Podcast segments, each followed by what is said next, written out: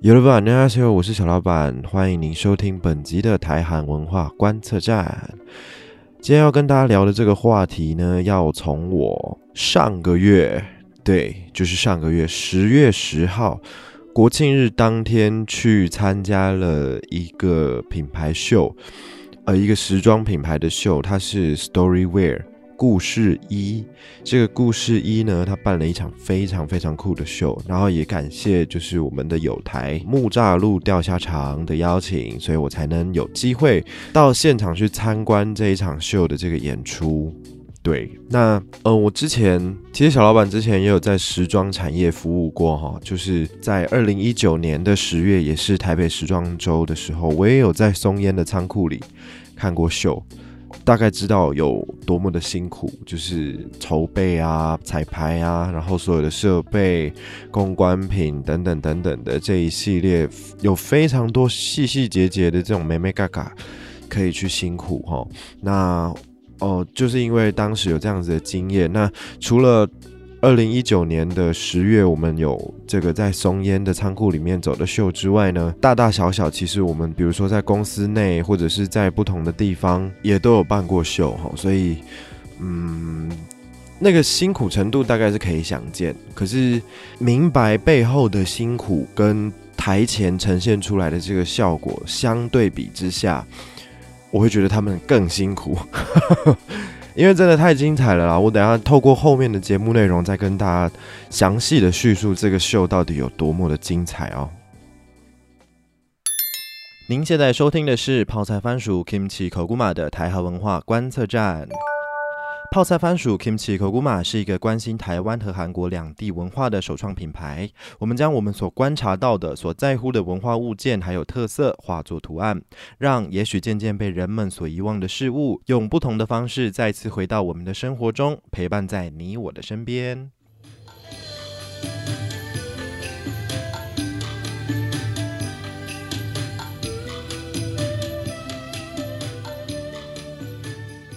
十月十号国庆日这天，到松烟的这个仓库里面去看了一场惊天地泣鬼神的秀，就是我们的 Storywear 故事一的一个大秀。那这场秀的主题呢？它应该不算是主题，应该算是一个小副标。这个标下的真的是铿锵有力，它就是诚如我们这这一集的这个标题所写的，就是永续的路上没有人是局外人。你等下听一系列，就是我后面准备好很多很多的感受跟想法，你可以慢慢的听，你就可以体会到底为什么永续的路上没有人是局外人这件事了。那首先就是要提到为什么会去看秀，为什么有机会会去看秀呢？是因为刚刚前面有简单提到，就是我们的有台木栅路钓虾场的邀请，邀请我参加了一个就是 Storywear 举办的这个在 IG 上面的老衣穿搭挑战。那这个老衣穿搭挑战呢，我拿来应战的两件单品，没错，就是呃，一件是我母亲在念专科学校的时候，就是常常拿出来穿或是搭配的这个彩色条纹的牛仔外套，还有另外一件是我的父亲年年轻的时候也很喜欢穿的这个粉色肩膀拼接的这个丹宁衬衫哦。那这两件单品我都选择使用，就是比较牛仔系列的这个单品的原因，是因为 Storywear。他们很重要的一个视觉就是，嗯，比较偏呃牛仔或是丹宁材质的这个选用，所以为了符合品牌的主题，还有老衣穿搭的这个主题，我就选择了在我父亲母亲年轻的时候就很喜欢穿着的丹宁单品。那呃，他们在我稍微就是长大，大概青少年时期就把这两件衣服传交给我，希望我能。延续他的热情，延续他们的这个喜爱，传达出新的属于不同的一个世代的年轻人风格，这样子。所以这两件衣服，大家有没有注意到，它是真实的老衣？就是 在三十年前，我的父亲母亲也是穿着的这这这些衣服。那到三十年后，我仍然还是有的时候会使用它们来做一些穿搭的这搭配。所以他们是真正的老衣哦，而且我们家的习惯就是衣服买了，如果真的没有坏掉，可能不太会丢掉这个动作，或者是偶尔我们才会做一次大型的整理。真的，比如说穿不下了、旧了、破了、黄了，我们才会呃将它做一个抛弃的动作。对。那很幸运的就是透过这两件单品的搭配，我当时就是有获得人气奖的一个殊荣。那也很顺利的，就是受到 Storywear 的邀请，受到品牌的邀请，在十月十号的走秀的当天，到了松烟去参加他们的秀。前因后果大概是这个样子。对，那我去看秀的当天也穿着的我就是我的战袍，就是这两件衣服到了现场了，就是一个共襄盛举的一个概念。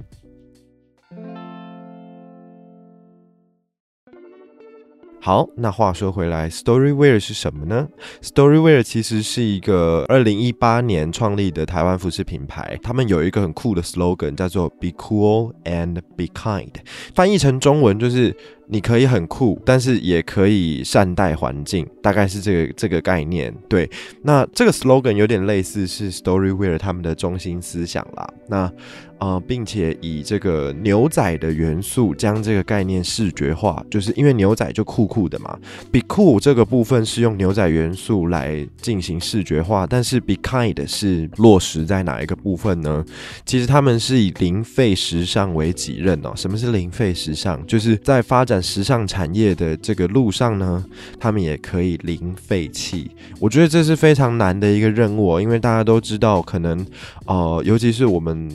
比如说小老板自己在做文创的时候，有很多，比如说我们布裁下来，透过版型裁剪下来的这个布料旁边，可能会有很多的余布或者是机灵布的部分，我们要怎么去做处理呢？这个部分，呃，Storyware 就把它处理的非常好，就是回收再利用，然后并且结合这个在第二度就业的这些弱势妇女的车工的协助，将它发展成了一个非常特别而且独具特色，而且很少人用这样子的理念在经营品牌树立出来了一个榜样啊，我觉得非常难得。那为什么需要 Storywear 这个零费时尚的这个行为呢？为什么我们的社会、我们的地球、我们的环境会需要这样子的零费行为呢？呃，如果你有看过一部纪录片叫做《River Blue》的话，就是这个蓝河的纪录片，呃，你就能够想象，就是我们前面所提到的这些事情会对环境造成多大的负担了。比如说我刚刚前面简单提到的这个，呃，鱼布。或是机灵部，以及呃再深入探讨一点，比如说染料、染色，然后还有棉絮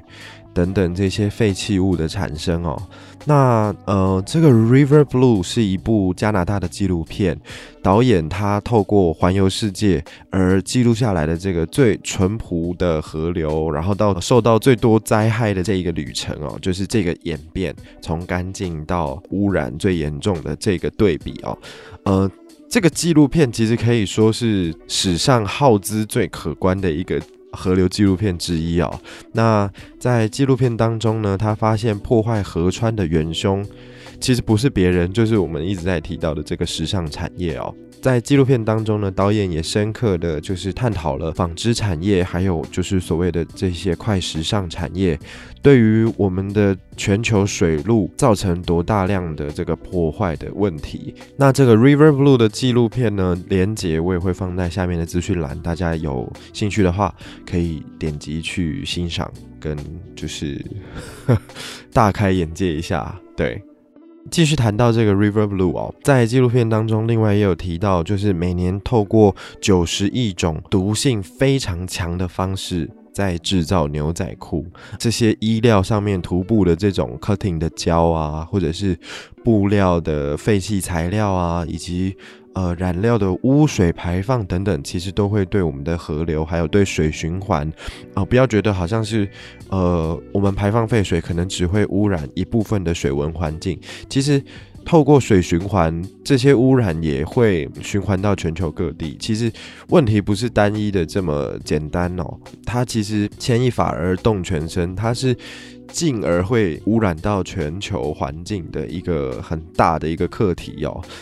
对，那接着我们聚焦到我们现在生活的这片土地上面，也就是台湾。台湾呢，每年丢弃大概约两万七千吨的旧衣服，相当于每分钟每分钟哦，就丢了四百三十八件的衣服。其实这个数量是非常可观的，你能想象？六十秒，我们就有四百三十八件的旧衣服这样被丢出来成为垃圾哦。那其实经过统计之后，有二十趴的这个海洋污染都是来自于时尚产业或者是纺织产业。所以，Storywear 零废弃时尚不制造垃圾的这个永续时尚品牌，他们致力于改变现况，从纺织时尚产业着手。其实，纺织跟时尚产业就是在石油产业之后全球第二大的污染源哦。就是大家真的不要小看纺织跟时尚的这个威力哦。从这里开始，就是 Storywear 希望用他们的品牌理念，还有他们所做的这一些事情跟这些行为。用零废弃还有循环永续的这个精神，创造新的、全新、截然不同的这个时尚风景哦。那我们刚刚一直在提到 Storywear，他们标榜的是零废弃这件事情。那他们怎么做到呢？其实他们就是去收集各种不同的回收衣物，然后再将这些衣物重新拆解、清洗干净之后呢，分类，再透过不同的布料的特性，比如说软的。薄的、厚的或是硬的，颜色等等这种不同的分类方式，将它们重新的归纳之后呢，再经由设计师重新将它们打版、组装，让它们重新制造成新的衣裳，以及他们还会结合在地的这些弱势妇女，创造新的工作机会。总结以上我们讲的所有的种种，Storywear 故事一。这个品牌呢，他们不仅仅是在专注环保，也肩负了企业的社会责任，不觉得很感人吗？就是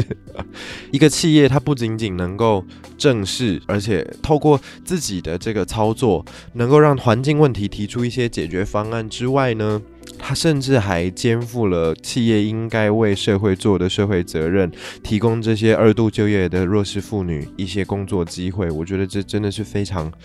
良善的一个企业文化，我自己是这么觉得。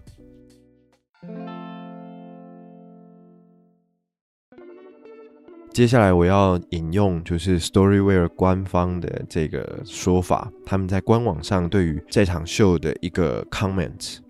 宇宙、人类、万物由成千成万的粒子还有原子所组合而成，人类与万物应该一切皆为平等。文明后的世界，海岸线如同大自然与人类的分界线，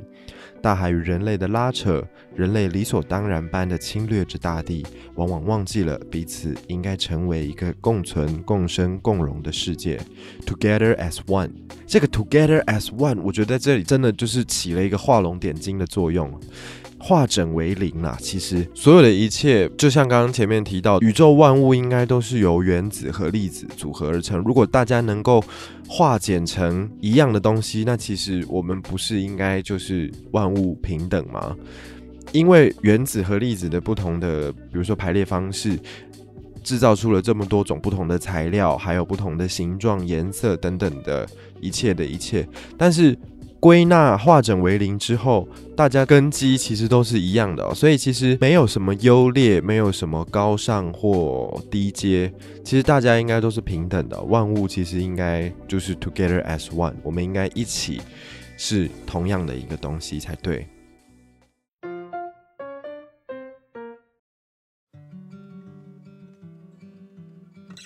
好，我们刚刚前面提到了这么多，就是 Storywear 的品牌核心理念还有想法之外呢，我们现在重新聚焦回我们十月十号的这一场秀。十月十号的当天下午呢，呃，我记得天气非常的宜人，那小老板本人 顶着烈阳来到了这个松松烟的仓库当中，然后我抱着一颗非常期待的心情，等待着大秀的开始。呃，我记得那个大秀的环境，就是他们把松烟的这个长形的这个仓库打造成了一个嗯非常长的一个数位的显示屏幕，对，那我本来还很好奇这个显示屏幕的使用方式到底是什么，直到秀开始之后，所有的问题就是迎刃而解哦。这个屏幕大到是怎么样呢？其实后来我查了资料之后才知道，主办单位特别架设了一个长达五十公尺的大屏幕哦，利用数位的方式制造背景，然后让模特儿在不同的影像当中来回穿梭。我觉得其实能够让这整个秀的。视觉环境能够再更立体，或者是能够让他们想要诉说的故事再更全面化一点哦。呃，在大秀开始之前，其实屏幕上面播放的就是宇宙的画面啊、太空啊、星体啊，还有各种光芒的闪耀。这一闪一闪的光芒，其实就我觉得有一点刺激着，就是我们台下坐的这些观众对于大秀即将开始的一个期待，然后还有。呃，也是刺激着，就是我们对于即将开始的这个未知的想象哦。不久之后呢，一阵清澈的歌声就划破了宇宙的宁静。对。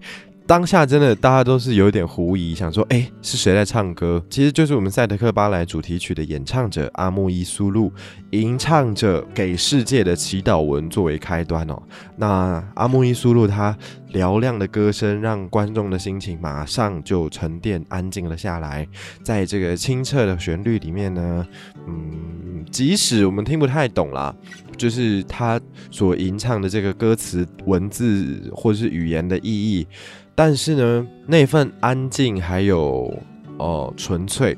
让所有坐在台下的这个观众哦，呃，能够感受到一丝丝，就是人的生命啊，还有土地交织共存的这个情感，其实应该是值得被大家重视的。哦似乎能够，我我自己小老板自己当下在听的时候，从这个旋律的音符里面，好像能够得到。这样子的一点点线索，就是人的生命跟大地紧紧环环相扣的这个意念，我觉得从这首歌当中能够体会得到一点点哦。那这个给世界的祈祷文演唱结束之后呢，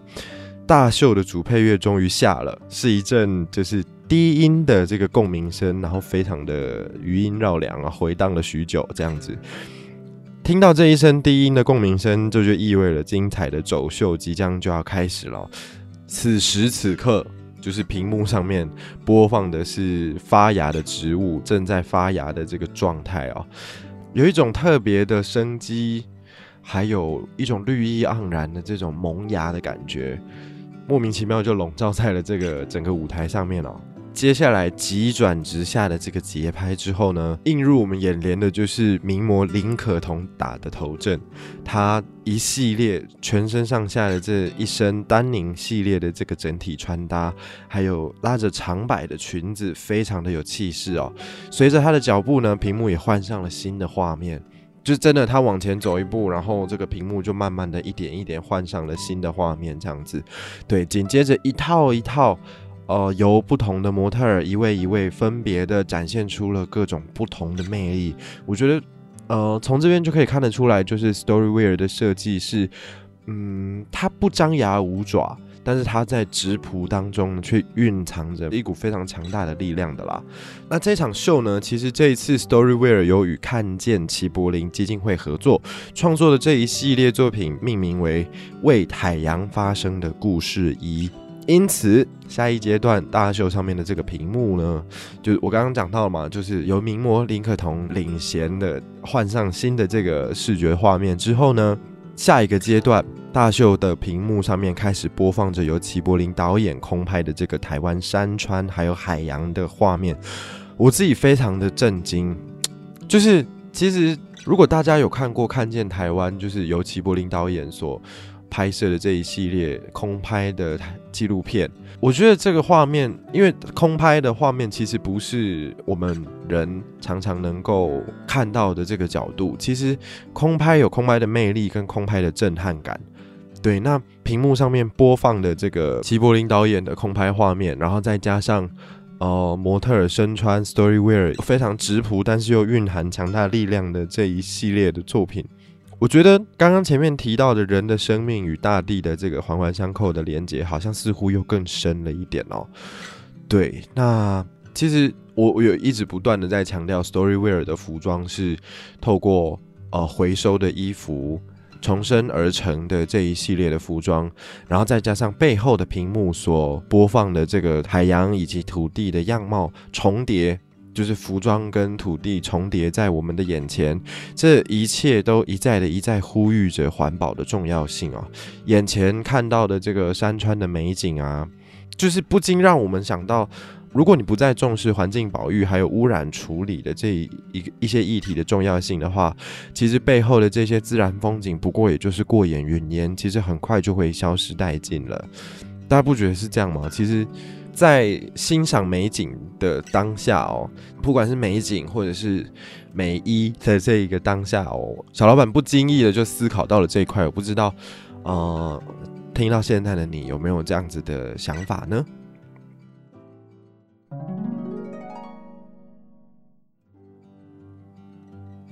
除此之外呢，陈老板觉得值得一提的是，呃，与看见齐柏林基金会合作的这一系列为海洋发声的故事一，也会回捐部分的盈利回到呃基金会的部分哦。其实，呃，这个操作不仅仅呼吁了大家环保的重要性之外呢，也透过消费者支持这一系列友善环境的这个创作呢，让品牌还有基金会都能够获得实质的支持以及帮助。进而用他们的力量，不管是品牌的力量，或者是基金会的力量，去发起更多更多能够对人类社会或者是整个地球发挥正向影响力的行为，或者是创作，我觉得都非常值得推广还有分享这件事情。所以，即使过了这么久，小老板还是安排出时间来把这一集录起来，然后并且嗯上架，能够希望让更多听众朋友能够。呃，透过小老板的分享，能够注意到这一块的资讯以及内容，这样子。那我们刚刚前面提到了，就是模特儿在齐柏林导演空拍美景下走秀，画面虽美，但是呢，好景不长。对，呃，耳边的配乐开始慢慢的变调，然后屏幕再度变成黑画面。下一个阶段的影像，我觉得让所有的观众都承受到了巨大的冲击，还有反思。没错，就是海废、海洋废弃物的这个部分。刚刚提到配乐急转直下，开始变调，然后耳边响起了一阵海底泡泡啵啵啵啵啵啵啵的声音。绝耳之后呢，就是在在它终止之后呢，在我们眼前呈现的竟然是海洋废弃物的画面，比如说废弃的纤维啊、丝状的、块状的，在海里载浮载沉。我觉得那个画面非常的让人不舍哦，就是清澈的蓝色里面竟然有这些脏污载浮载沉，真的让人感觉到很无力哦，然后很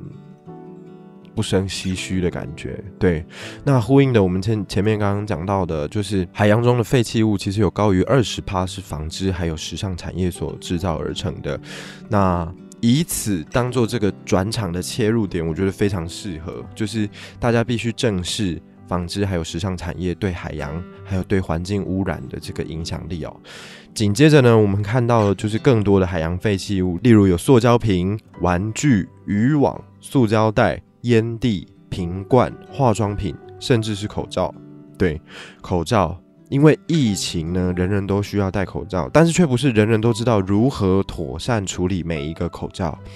我不知道大家有没有发现这件事情哦，就是当大家在吵闹口罩供不应求的时候，我们还要带着健保卡去实名登记，每个人限量只能购买几片口罩的那个时候呢，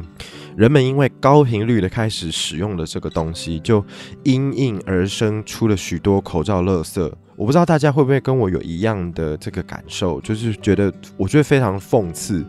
你很需要这么珍贵的这个东西，却有人掉在地上成为垃圾，成为大家踩来踩去，或者是在街角不屑一顾的这个掉在地上的垃圾。我觉得真的让人非常的感觉很讽刺哦，就是这么这这样的一个落差，有人排着队去领，但是有人却丢在地上成为垃圾。我觉得自从疫情爆发之后呢，每个人都需要口罩的时候，这件事情让我非常的难过，也非常的，也也觉得非常的讽刺。对，就是讽刺。嗯，如果你有你的想法，也欢迎你跟我讨论哦。就是，嗯，对于这件事情，我觉得让人非常的不舒服。Whatever，也许这个口罩呢从你的口袋里掉出来是你你不知道的，它就这样掉在路边成为了垃圾。Maybe 呃也有一些是不排除是恶意的随地抛弃啦。总而言之，这些所有的东西随风飞啊，或者是随水飘啊，总有一天都是会回到大海当中的。嗯，真的。所以。整场秀，我觉得最让人冲击的，真的就是莫过于这个环节。我觉得耳边的这个配乐越来越史诗级，你知道吗？就是非常磅礴，然后非常的力拔山河的感觉，越来越浓烈，越来越激昂的这个这个配乐。哦哦，对。一直讲到配乐，我必须隆重介绍一下这个配乐呢。其实这一场秀的这个配乐制作人，后来查了资料才知，就是在准备这一集的时候查了资料才知道哦，是于丁密，或者你可以说是苏打绿，现在应该可以叫他们苏打绿了，因为官司应该处理处理的还 OK。对，是苏打绿的团长阿福操刀的。对我们刚刚提到配乐变得越来越史诗，越来越激昂，好像。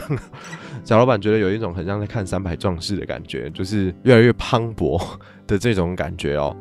大家还记得我前面提到的吗？就是从泡泡的声音，然后开始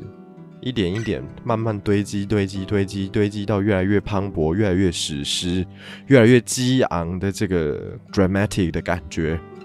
是不是这？一整个演变的过程，是不是也一再的提醒着，就是海废垃圾的问题，还有污染，也跟这个配乐一样，越来越严重，已经到了一种无法收拾的一种很戏剧性的 dramatic 的一个地步呢？如果我们再不重视，或者是想办法改善的话，即将就会被这一切所反噬了呢？我觉得这很值得好好的来思考，诶，就是超级值得，因为，嗯。我们的日常生活中还有什么事情是可以一点一点来做出改变的？真的，大家听到这边，其实可以真的不妨做一点点思考哦。不管是少丢一个垃圾，或者是少用一个塑胶袋，或者是多用一些能够重复利用的商品。那，嗯，不要说觉得好像环保这件事情离我们很远，或者是，呃，做了就是多伟大多伟大的感觉。其实，我觉得。即使一点点生活上的改变，有一点点都好，任何一点点都好，零点一总比零来的强吧，对吧？嗯，我觉得这个观念其实就是这样子诶。每个人都从当下身边做出一点点改变，每一个人这样累积起来，其实就算是蛮可观的一个一个效应哦。对。我觉得这个空间可以留给大家去自己去做思考，从你的日常生活当中，还有身边，可以做出什么样子的改变会比较友善环境的呢？大家其实可以想一想哦。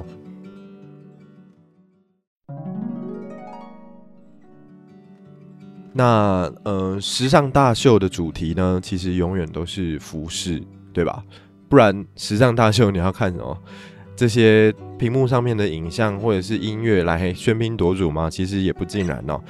无论是画面或者是音乐，其实都是让这场秀在更完整的一个烘托而已。我觉得其实是大家相辅相成的一个效果。我不是说音乐或者是画面不重要，就是我刚刚有提到相辅相成这件事情。我是说，哦，我。最重要的是焦点，当然还是在服装上面。可是画面跟音乐又是不可或缺的存在，他们结合下来，才能让这整个秀想要说的故事再更立体，再更。更完整一点哦，我觉得有点像是服装，很像是主轴，由模特儿展为我们展示出一套又一套透过零废弃这个中心概念所延伸出来的作品，再有这些有着同样中心概念的，不管是画面啊，或者是音乐啊，来为我们引领出了一个又一个。很难让人接受，或者是让人看了有一点心酸的这个现况哦，血淋淋的，其实就这样子搬在时尚大秀的舞台上，提醒着我们应该要去注重这些议题。对，那当然啦，就是海费嘛，刚刚提到画面的影像停在海费嘛，对不对？大家应该还有印象，最后一个话题是海费。对，那当然。呃，Storyware 是一个充满希望、还有憧憬以及正能量的品牌，不可能让秀就在这样灰暗的气氛当中结束嘛。当然，在秀的最后呢，最后一个环节，画面还是回到了就是郁郁葱葱的山林啦，就是这些非常蓊郁的这个绿色植物的这个树林的这个状态。经过一连串下来，从宇宙诞生、植物发芽，然后这一切原始自然的美好，到海废垃圾污染的忠实呈现，人为破坏环境的这个血淋淋的呈现，最后 Storyware 还是选择以一个美好的蓝图做收尾，我觉得非常感动，非常，我差点真的就在走秀的现场落泪。这这这个真的很值得落泪。我不知道大家透过 YouTube 影片，如果你没有在现场观看这个冲击跟这个渲染力的话，透过 YouTube 影片应该还是能感受到一点点，因为真的很让人印象深刻，而且难以置信哦。最后 Storyware 的这个很感人的收尾，就是还是用山林的绿色还有自然环境的美好做收尾，我觉得呼应下来更能够让大家。警醒到，还有感受到这个差异，然后并且就地 放下屠刀，立地成佛，就地开始加入这个改善环境、重视环保议题的这个行动，然后希望大家能够一起为环境做出改变啦。对，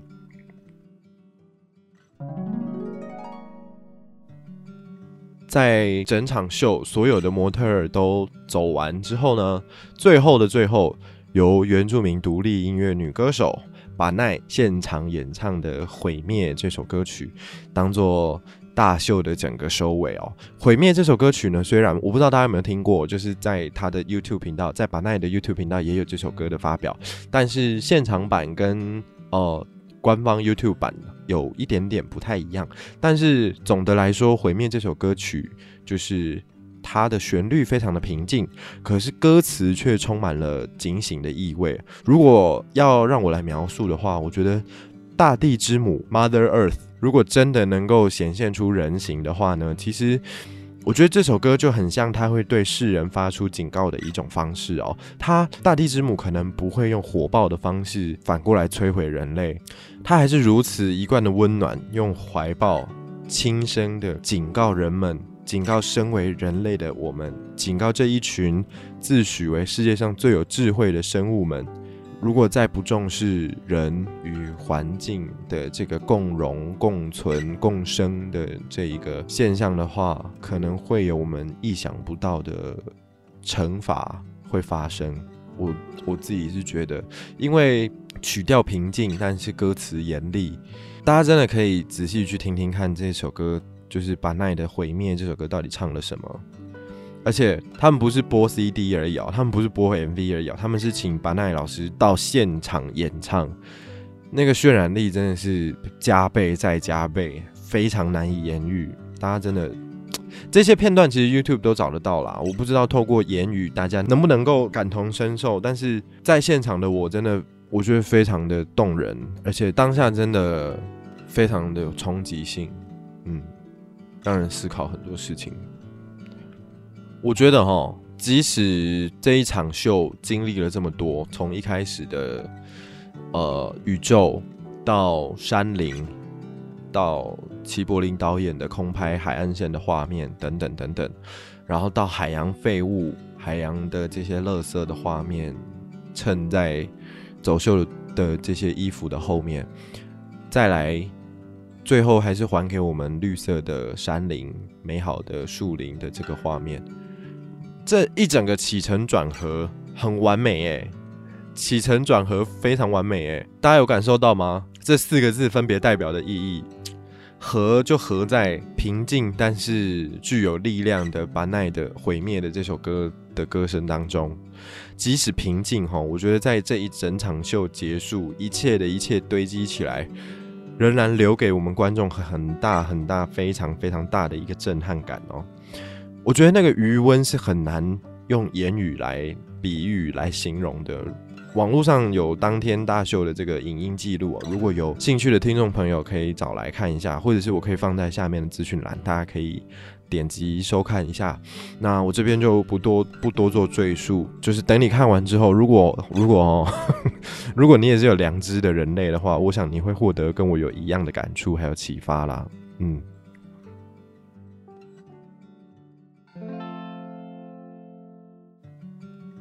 呃，很感谢你能够一路听到这边，然后也希望小老板的分享能够让你获得一些什么，获得了一些感动也好，获得一些冲击也好，进而去收看当天品牌秀的这个录影记录也好，认识了 Storywear 这个品牌也好，都好，everything 都好。总之，很谢谢你能够听到这边，谈了这么多环保的议题，还有品牌以及基金会等等创作这些东西。哦，谈了这么多，我最后来谈谈自己好了。嗯，我开始意识到环保这件事情哦，大概是在我大学四年级的时候。我记得那个时候在印花乐实习，还要当工读生的时候，对。之前在母难日特辑的节目当中有提到，我在大学毕业之前呢，有在台湾最大的印花设计品牌印花乐工作过，还有学习过。在那之前呢，其实我觉得环保完全是一个很不必要的事情，我看起来非常做作，非常假道学，就是超 gay 掰的。我真的觉得，我认真直白一点讲，就是我觉得环保超级 gay 掰。但是直到我投身到印花乐的这个工作环境之后呢？身处在这样子的环境当中，我身边的每一个同事都自备吸管、自备便当盒、自备餐具的这个环境里，对我才开始思考说，为什么他们要做这么麻烦、这么不方便的一件事情？因为你会制造污染，你会制造垃圾，就是因为方便。所以反之，环保就是不方便的一连串的行为。对，那大家都在做，为什么我不呢？我其实就开始思考这件事情哦，因为当时的工作环境里面，所有的每一个印花乐的同事姐姐们，他们几乎都在做这件事情。那我就开始思考，每一个人都在做，那一定有什么好处？不然这么麻烦，对不对？吃完饭还要洗碗，吸管用完还要刷，不像免洗餐具或是那种一次性的餐具，我们用完之后就丢掉，折断丢掉就好。为什么不？为什么不用一次性的餐具，要用环保的这种自己自己携带的餐具？一定有什么原因是我想不到、我想不透的，所以我便开始思考这个问题哦。那开始思考这个问题之后呢，一连串的议题就像放鞭炮一样，一个一个的爆炸了。我就开始意识到，如果我自觉我自己是一个有文化、有涵养的人。多多少少是不是都应该对我们赖以为生的这一个环境付出一点点的改变呢？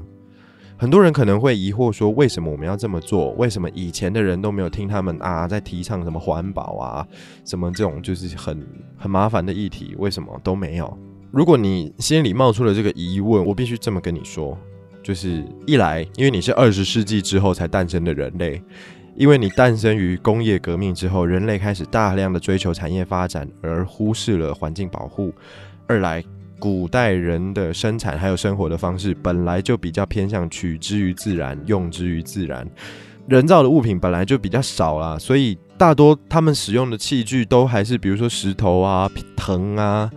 然后呃树叶啊等等这种，都还是自然物品的加工，拿自然的物品来加工的，对吧？所以那些物品要回到自然当中，当然相对也比较简单啦，就是也不像是现代的人造物品，有塑胶等等等等这种，就是真的经过了很多次转折，然后做出这一种自然比较没有办法消化的这些东西。古代的人或者是早前早先的人们比较不是这个状态，所以你要问为什么以前的人都不提环保，最近才开始重视这个议题，我想原因应该是这几个。对，那嗯，所所以如果你要怪的话，也只能怪你是可怜的现代人。对，不要怪我们为什么要做环保。打个比方，如果你的房间脏了，多多少少也会拿条抹布或者是拖把清理一下吧。那同理可证，如果我们要继续住在这里，我我是说住在这个地球上的话，我们是不是也应该多少拿条抹布或者是拖把？帮我们的这颗水蓝色的星球打扫一下呢？当然，这只是打个比方啦。地球还有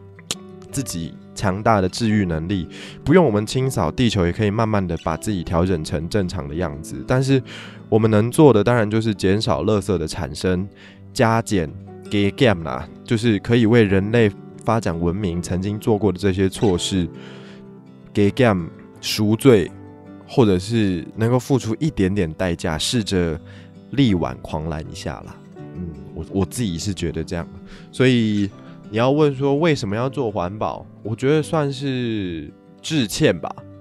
对环境的歉意，然后对于人类的贪心的歉意，就用我们生活做出的这一点点改变来当做一点代价吧。嗯，其实是我自己是觉得是这样，对。那也因为当年就是有受到印花乐的影响，开始正视这个环环境保护还有垃圾减量这件事情呢，我也开始以自己能够做到的范围之内哦，我开始也渐渐的身身边会随身携带餐具啊，至今哦，到现在我出门的包包里面基本上我都还是会携带餐具还有吸管，另外我也有去参加过净摊的活动，but Oh my god！就是净摊，那就是另外一个故事了。我觉得之后可以再找机会跟大家分享。还有我在经营泡菜番薯的这一条路上，嗯，不乏。我也推出很多鼓励大家注意环境保护的单品，比如说我试着复刻红白条纹的塑胶袋。我的概念是我希望大家还是用着同样调性的东西，在文化上还有生活上的那个样子都还在，但是我们换一个材质，让它能够呃使用的多次一点，使用的久一点，不像传统的塑胶袋一样，可能用一次就丢掉，那真的很不 OK。所以。对，大概是这个概念啦，塑胶袋的部分。除此之外，我可能还有餐具袋啊、饮料提套啊，或者是冰霸杯的杯套啊、水壶套啊等等的这些东西，都是有环保概念的这种单品。其实我们也没有少出过。其实对，那当然还有很前面提到的这个鱼料。就是裁缝剪下来剩下的这些呃下脚料余布，呃，或是边边角角的那些印花没印好或是没印满的地方，我们也都有收集起来。其实我还蛮舍不得丢余布的，我觉得还够大块的话，其实都可以再做利用。那我在摆市集的时候，或者是客人在拼扣上面消费满一定的额度之后呢，我都会在包装里面，就是或者是多送他一个用余布做成的洗衣服杯垫。对，maybe 它的正反面的花色不一样啊，或者是它一半有图案，一半没有图案。像刚刚提到，就是没有印满的这个部分，呃，maybe 它可能每一片西服杯垫的大小可能参差不齐，但是这就是余布留给我们的多样性和更多的空间，我觉得很有趣。对，所以我把余布留下来，也会做额外的创作还有利用。有点类似我们今天所介绍的这个 Storyware 的做法，有一点像，有一点类似啦，就是都是把废弃的材料重新整理之后，赋予新的功能。那当然也有点像是韩国传统的那种 chokabo 碎片布一样。对，chokabo 不知道大家有没有看过？呃，韩国传统的 chokabo 就是他们会一块一块的，可能颜色不一样，然后拼接在一起变成一大块。包装的布，或者是挂在墙上当装饰等等的这个物品，不知道大家有没有看过？对，一样也是用碎片或者是机灵的这些废料重新拼接组合而成的新的作品，这样子，我觉得大同小异，对，概念还蛮相似的。所以泡菜番薯在创作上面，如果可以的话。如果行有余力的话，我也会尽量的加入对于环境友善的这些操作了，或是我们的废料尽量不要浪费。嗯嗯，我觉得这一点我其实也受到印花乐的影响蛮大的。对，因为当年在印花乐待过，受到身边同事姐姐们的影响，让我学习到正视这个议题的重要性哦，也一直影响我的行为，一直到现在。我不夸张。我甚至当兵的时候，在部队里面喝饮料，我也用不锈钢吸管。同梯的男孩子们每一个哦，大家都傻爆眼，甚至有的人在床上睡觉也特别探出头来看。他们说，他们身边没有看过真的有人拿这个东西在用。所以我必须说，男生对于环保这方面这个议题的意识，可能还真的是比较薄弱一点哦。我们还有很大的空间可以做推广，还有努力啦。说了这么多，从十月十号参加 Storywear 的这个品牌大秀之后呢，延伸出了这么多关于环境保护的话题，还有分享。不知道你听到这边，心里有没有激起什么特别的触动呢？随时开始都不晚哦，我觉得，对，只要你开始觉得这是身为现代人应该尽的责任就好，你就不会嫌麻烦了。如果开始觉得这是应该的啊，我们对于环境友善，多拐个弯，但是。地球的负担能够少一点点，我觉得如果你能这样想的话，那些麻不麻烦其实就真的是小事了。嗯，好，最后我必须话再说回，就是这一次 Storywear 的品牌大秀的这个副标，我真的觉得非常的有感，也就是我们这一集的这个标题啊，标题上面打的“永续的路上没有人是局外人”，用这句话当做一个强强而有力的 ending，希望。对，永续永续的路上没有人是局外人。希望收听到这边的听众朋友们，也可以产生对这句话的认同。我们如果要继续住在这里，住在这一个美丽的星球上面的话，就要让自己的生活环境好一点、美一点。那此时此刻开始，我们就是坐在同一条船上，没有人是局外人，没有人可以好像不关自己的事一样，大家的责任都是一样的。嗯，没有人是局外人，对，所以这一场秀看完到现在，嗯，不仅能够对于呃 Storywear 故事一这个品牌的创作更有认同感、更有共鸣之外呢，对于环境议题，我们也有不同层次的认知还有认识，然后也反思了许多，呃，非常。值得反思的议题，也谢谢 StoryWare 的邀请，然后当然也要感谢我们的友台木栅路钓虾场，能够邀请我参加这个活动，让我有幸能够得到人气奖，然后才有这一连串后续的启发跟感想。如果没有木栅路钓虾场，如果没有 StoryWare 的邀请，可能就不会有这一集节目啦。小老板也没有办法跟大家讲这么多啦。对，好的，非常感谢你的收听。如果你喜欢泡菜番薯 Kimchi 口古马直播的台湾文化观测站的话，欢迎你追踪订阅我们的节目，或者将我们的节目分享给你所有喜爱生活、热爱文化或者是关心环保的朋友们。当然，也欢迎你追踪泡菜番薯 Kimchi 口古马的 IG 以及 Facebook 粉丝专业，或者是有兴趣的话，你也可以逛逛我们的 Pincoy 设计馆，一览小老板的文创设计。我会把各种连结还有本集分享 Storywear 的相关资料都放在下面的。资讯栏里面，如果你有任何想要跟小老板分享的故事，或者是想说的话，都欢迎你透过私讯留言的方式告诉我哦。最后，最后，最后，真的是最后了。如果你是透过 Apple Podcast 来收听本节目的听众朋友，也期待你不吝给出我们的五星好评，给我们一点点支持还有鼓励。好的，再一次感谢你的收听，我是小老板，我们下集再会，安妞。